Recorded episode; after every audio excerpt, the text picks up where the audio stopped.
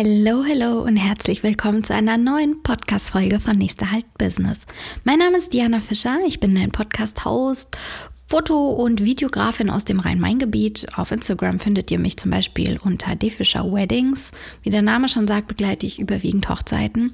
Aber darum soll es heute gar nicht gehen, sondern das heutige Thema des Podcasts ist wieder etwas, was uns alle betrifft. So ist zumindest mein ja, meine Denkweise dazu, denn ich nutze diesen Podcast ja auch sehr stark dafür, meine eigenen Themen aufzuarbeiten oder Themen, die Coaches an mich herangetragen haben. Und ja, das sind eben genau solche Fallstricke, Situationen, Fehler, und ähm, ja, Problemstellungen, die jeder von uns irgendwie hat. Und um die soll es gehen. Ich habe mir ein paar herausgepickt, die ich gerne mit euch teilen möchte. Und ja, mir tut es auch immer sehr, sehr gut, einfach mal offen darüber zu sprechen und die Sachen auszusprechen. Ähm, für mich ist es einfach wie, ja, so eine kleine Therapiestunde, diese Podcasts einmal die Woche. Und äh, ja, ich freue mich, dass ihr zuhört, einschaltet und vor allem nicht wegschaltet. Und ähm, ja, auch vor allem auch auf meinem Instagram-Kanal so viel Feedback mir gebt. Ähm, das finde ich echt großartig. Ganz, ganz lieben Dank. Ihr seid echt wunder, wundervolle Zuhörer. Aber genug vom Intro. Ich würde sagen, jetzt starten wir mit der Podcast-Folge. Viel Spaß dabei.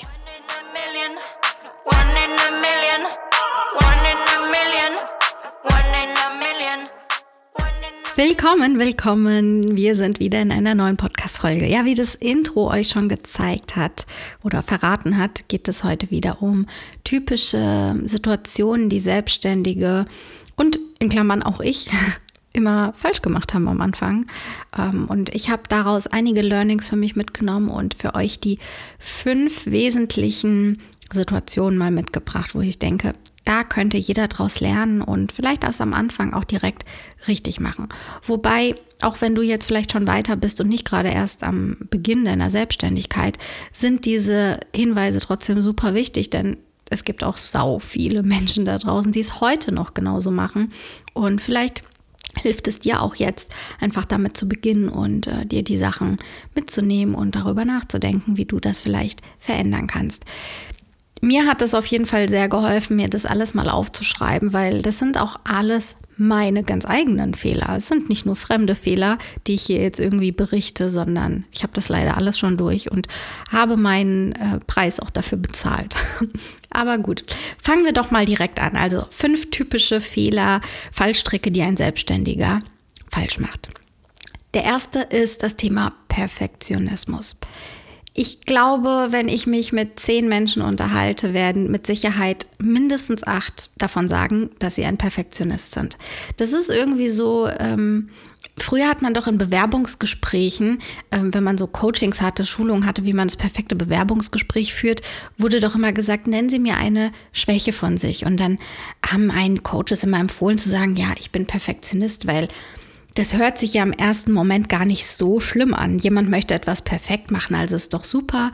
Und ich habe so das Gefühl, dass die letzten Jahre oder zumindest seitdem ich aus der Schule draußen bin, und das ist nun doch schon einige Jahre her, ähm, sich dieses Thema Perfektionismus wie so ein roter Faden durch die Gesellschaft zieht und jeder das irgendwie gefühlt von sich behauptet.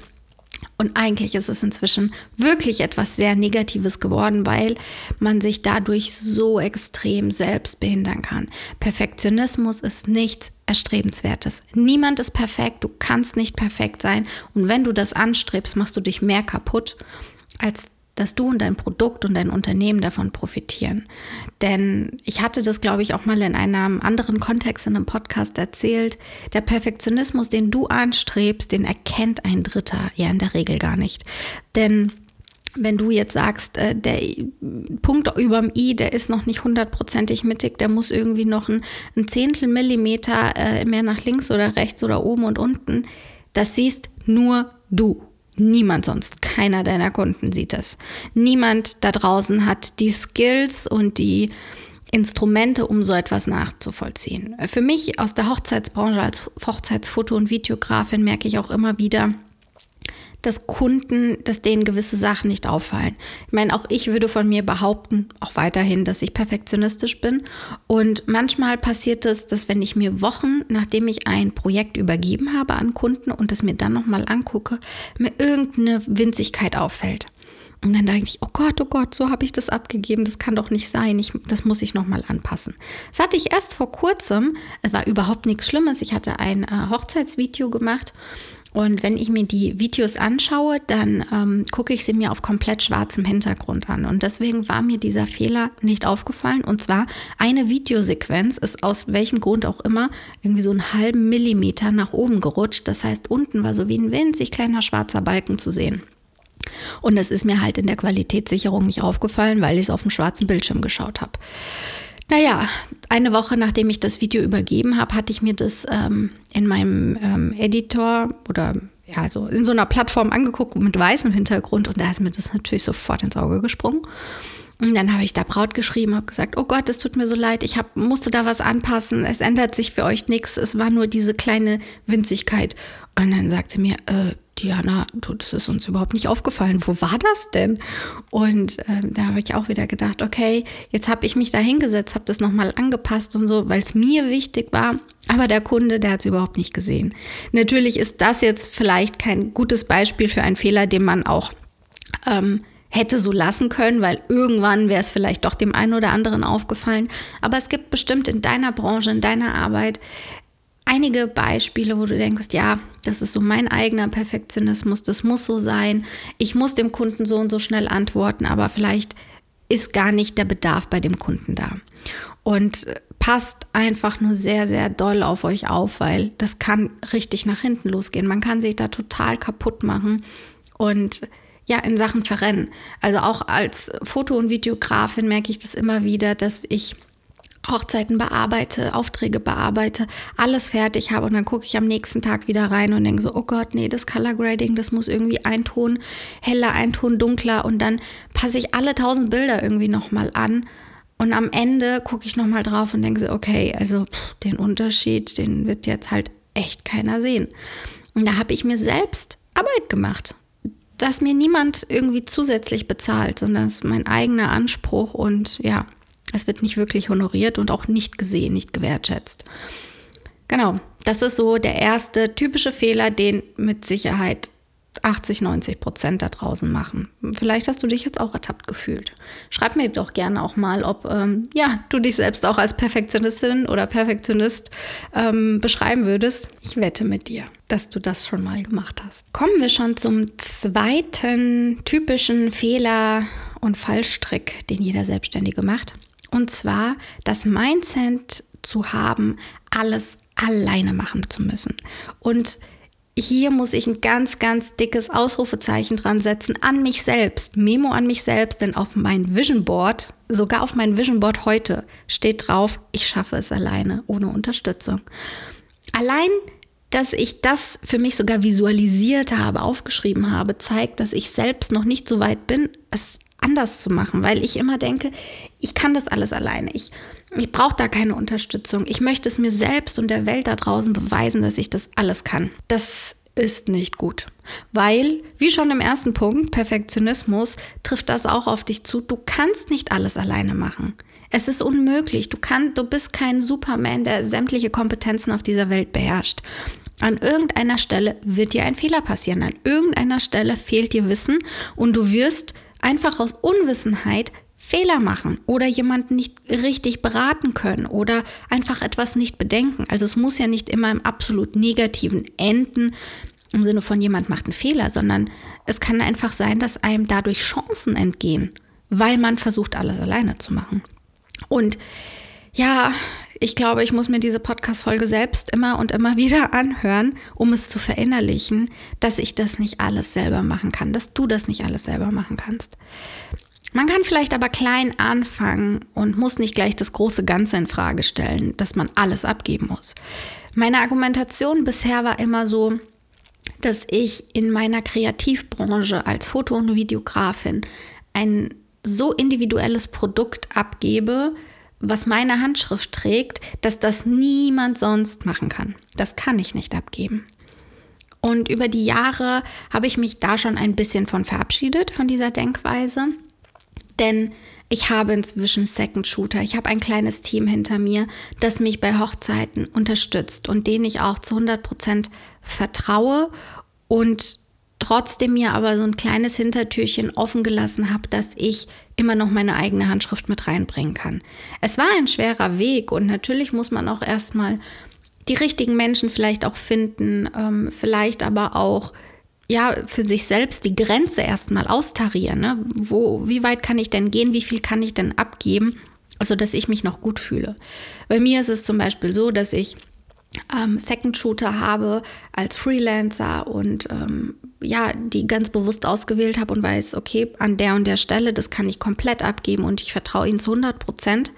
Aber die Bearbeitung, den Edit und so weiter, das möchte ich gerne in-house machen, also in-house äh, quasi von mir selbst, weil das meine Handschrift ist, die der Kunde ja auch eingekauft hat. Das beste zweite Beispiel, was ich euch nennen kann, ist das Thema Buchhaltung. Zu deinem Business, egal in welcher Branche du bist, egal welche Leistung du anbietest, brauchst du Buchhaltung.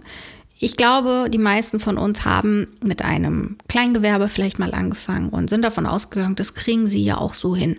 Vielleicht hatten sie am Ende des Jahres einen Steuerberater, aber alles, was so unterjährig passiert ist, haben sie selbst gemanagt. Me too. Also auch hier wieder. Ich bin selbst davon betroffen gewesen lange Zeit. Aber in dem Punkt habe ich vor, und jetzt muss ich, oh Gott, jetzt muss ich nachdenken, das habe ich mir nicht vorher rausgeschrieben. Ich glaube vor zwei Jahren oder so, habe ich angefangen, mir Unterstützung zu suchen. Und habe da auch inzwischen jemanden eingestellt, der mir das komplett abnimmt. Weil ich gemerkt habe, ich komme an meine Grenzen. Es hat eine so große Dimension angenommen. Ich wurde irgendwann umsatzsteuerpflichtig und auf einmal musste ich dann quartalsweise Umsatzsteuer abgeben. Inzwischen muss ich monatlich ähm, Umsatzsteuer abgeben. Es gibt verschiedene Euro-Grenzen, die man beachten muss. Äh, auch so ganz banale Sachen, welche Quittung kann ich denn überhaupt berücksichtigen und welche Besonderheiten sind zu beachten. So, so ganz doofe Sachen wie ein Geschäftsessen, ja, also was es da für Besonderheiten gibt. Alter Verwalter, also ich bin so froh, dass ich diese ganzen Sachen inzwischen gar nicht mehr äh, mir darüber Gedanken machen muss. Und das hat mir so, so eine große Freiheit verschafft, weil ich einfach weiß, ich habe jemanden im Hintergrund, der das kann. Natürlich, das kostet mich auch etwas, aber ich kann mich in der Zeit um ganz andere Sachen kümmern und muss mich nicht um Papierkram ähm, sorgen. Und ich kenne es von anderen Kollegen, die haben sich dann zum Beispiel, also die haben andere Themen, andere persönliche Themen gehabt. Vielleicht nicht die Buchhaltung, sondern da war es der Haushalt oder ähm, ja, alles drumherum, das Einkaufen. Und dann haben die sich einfach auch eine Haushaltsfee geholt, weil sie sagen, ich möchte mich nicht mehr um den Haushalt sorgen, ich will aber trotzdem sauberes Zuhause haben, ich muss das nicht mehr alles alleine machen. Auch das ist natürlich eine Investition, das kostet mich erstmal Geld. Und ich glaube, bei dem Punkt ist es meistens so, dass die Alternative Geld kostet. Aber wenn man das erstmal verdaut hat und damit klarkommt, dass es Geld kostet, überlegt euch dann mal, was ihr davon gewinnt. Dass ihr mehr Zeit habt, dass ihr ähm, euch um andere Dinge viel intensiver Gedanken machen könnt. Ich kann mich viel intensiver fortbilden, kann mir ähm, Themen und Coachings ähm, irgendwie äh, ja, aneignen, ja, für die ich vorher vielleicht keine Zeit hätte, weil ich dann irgendwie einen Jahresabschluss oder den Haushalt machen müsste oder einkaufen müsste oder vielleicht auch neue Kunden akquirieren müsste. Ne? Also es kann ja auch sein, dass du ein Geschäft hast und ähm, irgendwie da acht Stunden am Tag in einem Geschäft stehen musst. Auch das muss man nicht als Gewerbebetreibender immer alleine machen. Es gibt Menschen, die das super, super gerne machen, dafür bezahlt werden und dir vielleicht sogar mehr Kunden bringen. Und damit möchte ich dich oder hoffe ich, dich inspiriert zu haben, da so ein paar Themen jetzt mal durchzugehen und sie vielleicht abzugeben in Zukunft. Kommen wir schon zum Punkt 3 am falschen Ende sparen. Das war meine Notiz, die ich äh, hier aufgeschrieben habe. Und das kann, das, oh Gott, ich glaube, hier könnte ich euch jetzt mit Beispielen ähm, zu bombardieren. Aber allein wenn wir schon mal den Punkt davor nehmen, dass wir alles alleine machen wollen, das ist auch schon am falschen Ende gespart. Weil deine Arbeitszeit wahrscheinlich viel, viel mehr wert ist als die Aufgabe, die du in dem Moment machst. Sei es jetzt putzen, sei es jetzt ähm, Buchhaltung machen. Und ich meine mit Wert nicht immer unbedingt mehr Wert im Sinne von Euro, sondern es kann auch einfach mehr äh, Lebensqualität damit sein, die du dir dann holst. Und am falschen Ende sparen kann aber auch noch darüber hinausgehen. Man sagt ja oft, wer billig kauft, kauft zweimal. Und ich habe die Erfahrung gemacht, dass das Leider stimmt. Wer billig kauft, kauft wirklich zweimal. Ich habe zumindest immer zweimal gekauft, wenn ich richtig billig gekauft habe. Und ähm, das ist am falschen Ende gespart. Oder wenn ähm, du Technik besorgst und sagst, okay, für den Anfang reicht das erstmal. Das mag sein, das wird dich aber irgendwann einholen, diese Situation.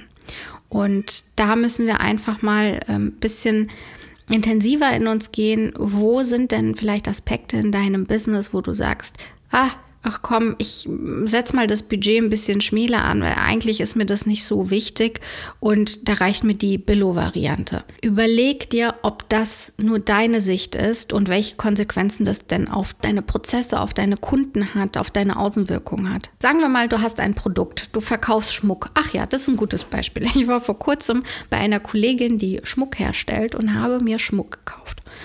Und das war ein Verkaufserlebnis. Liebe Grüße auch an der Stelle.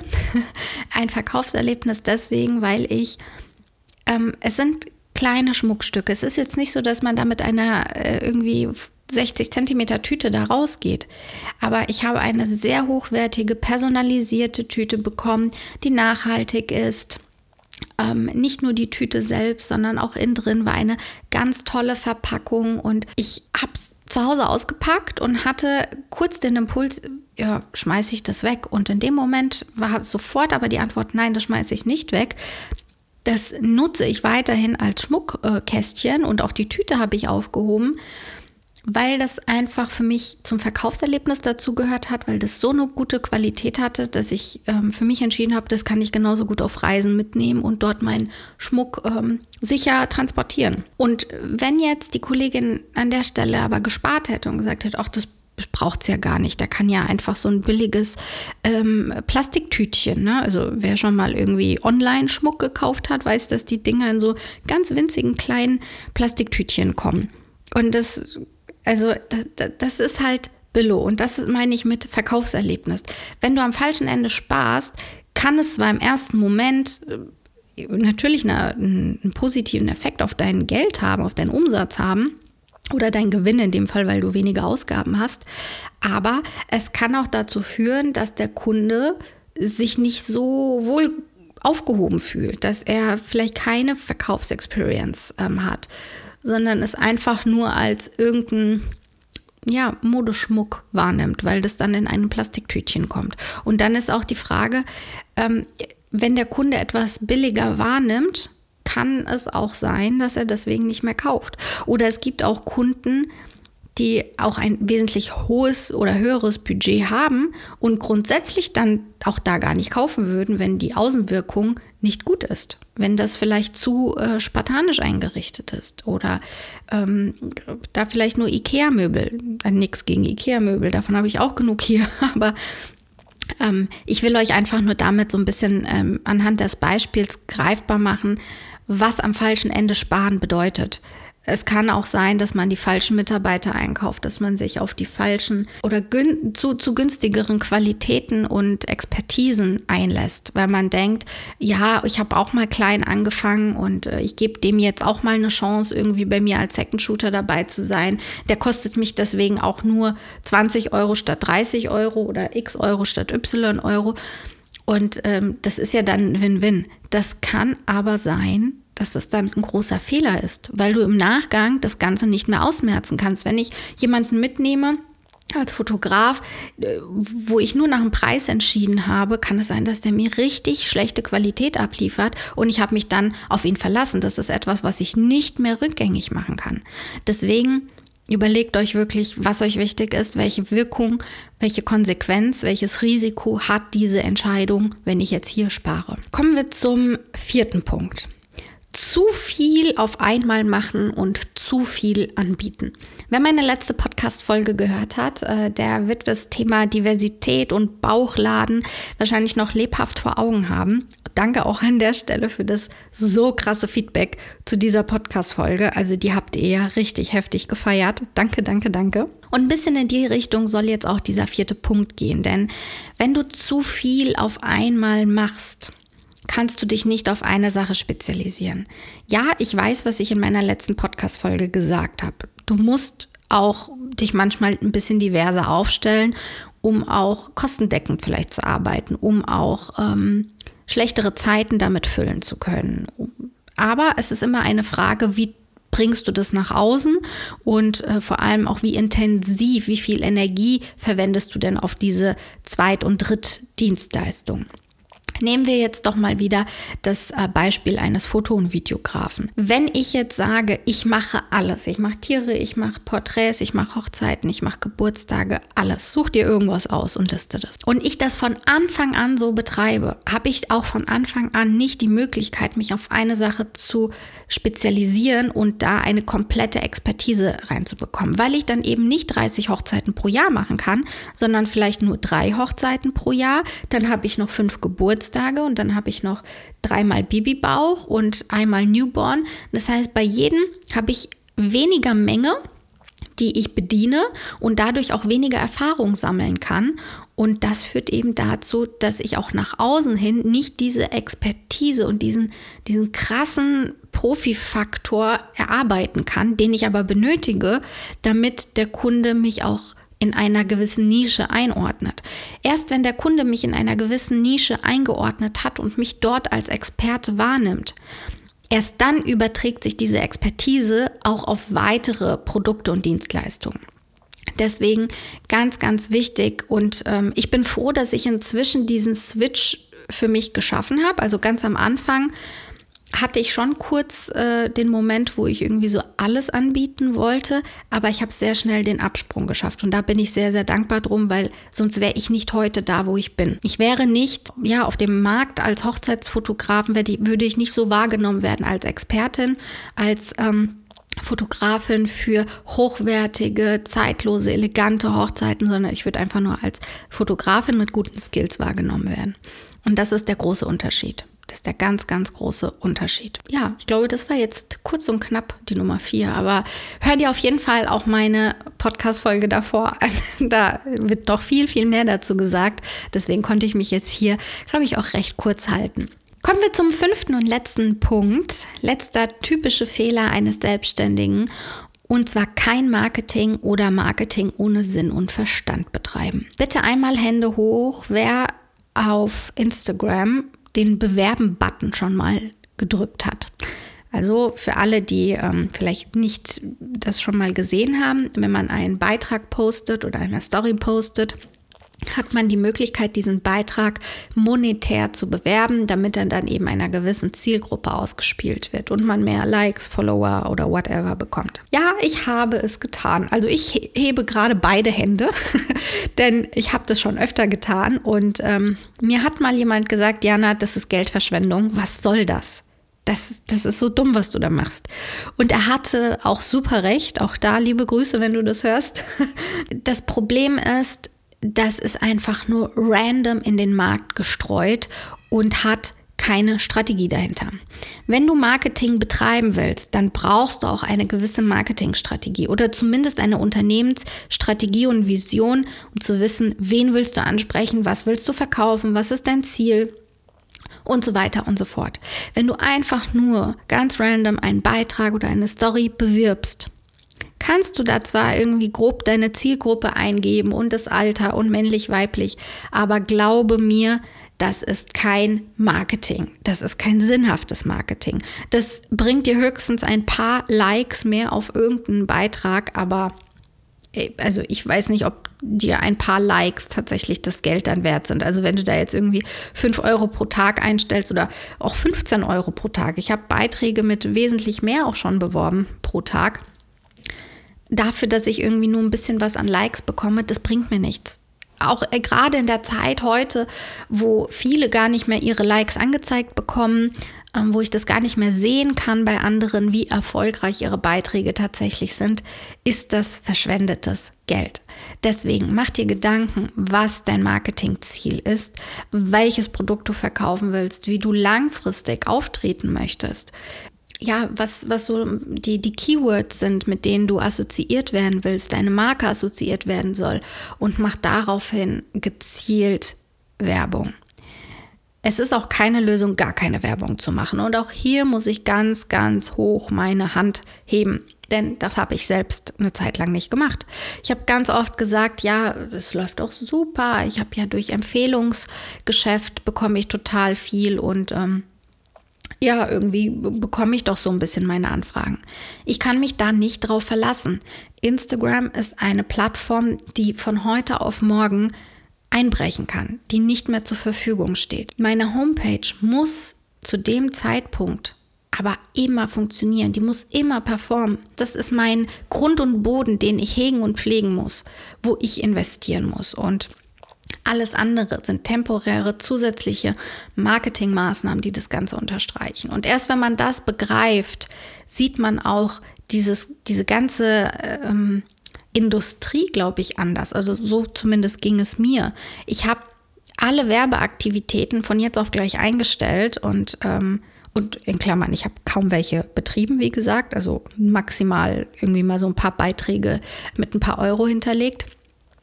Aber ich habe das trotzdem alles sofort gestoppt und habe mir dann angefangen, Gedanken zu machen, was denn mein großes Ziel ist. Und dann kann Marketing dir auch auf einmal ganz neue Möglichkeiten eröffnen. Marketing bedeutet nicht nur Werbeanzeigen schalten. Und wenn man das begriffen hat, dann wird einem klar, dass man das auch nicht mehr alleine machen kann. Und da bin ich auch wieder bei dem anderen Punkt, den ich als zweites genannt habe. Nicht alles muss ich alleine machen. Bis zu einem gewissen Grad kannst du dir oder Einzelaktivitäten kannst du vielleicht sagen, okay, das, da liegt meine Kompetenz drin, das kann ich, das mache ich alleine. Aber vielleicht das Große und Ganze wird von jemand anderem gemanagt. Oder du holst dir Beratung. Es muss nicht immer komplett ausgelagert werden. Das kann auch sein, dass man einfach nur einen Coach und Partner an der Hand hat, der einen Impulse gibt und man setzt es dann selbst um. Aber sprech mit jemandem. Das ist so das ganz, ganz große Appell, das ich dir mitgeben möchte. Sprech mit jemandem, der vielleicht das alles schon durchgemacht hat. Beispielsweise meine Coaches, ja, die erzählen mir natürlich auch, was sie alles gemacht haben, was ihre Ziele sind. Und dann gucken wir ganz individuell, wo können sie denn noch weitere Potenziale ähm, heben und, und welche Medien gibt es denn? Instagram und deine Homepage ist nicht alles. Das ist ganz wichtig zu verstehen. Und ja, ich hoffe, dass dein Kopf jetzt nicht zu sehr raucht nach diesen fünf Fehlern. Und ich hoffe, ähm, dass ja, du davon ein bisschen was mitnehmen kannst, dir vielleicht alles auch mitgeschrieben hast oder alles nochmal anhören kannst und ähm, nochmal mit deinem Business abgleichen kannst, wo du hier nochmal Anpassungsbedarfe vielleicht hast. Ich würde mich total freuen, wenn du mir auch ein Feedback gibst, ähm, zum Beispiel auch auf Instagram auf D. Fischer Weddings, wenn du mir eine DM schreibst und sagst, okay, hier Diana, ich habe die und die Baustellen und das hat mir geholfen oder hat mir nicht geholfen oder du einfach das Bedürfnis hast, hier auch einen Sparringspartner äh, an deiner Seite zu haben. Das wäre ganz toll, wenn wir uns dann auch darüber kennenlernen könnten. Ich wünsche dir ganz viel Spaß mit diesen Impulsen. Hab einen tollen Wochenstart, ein schönes Wochenende. Ähm, was gibt's noch? ähm, schönen frohen Leichnam und frohe Weihnachten. Tschüss.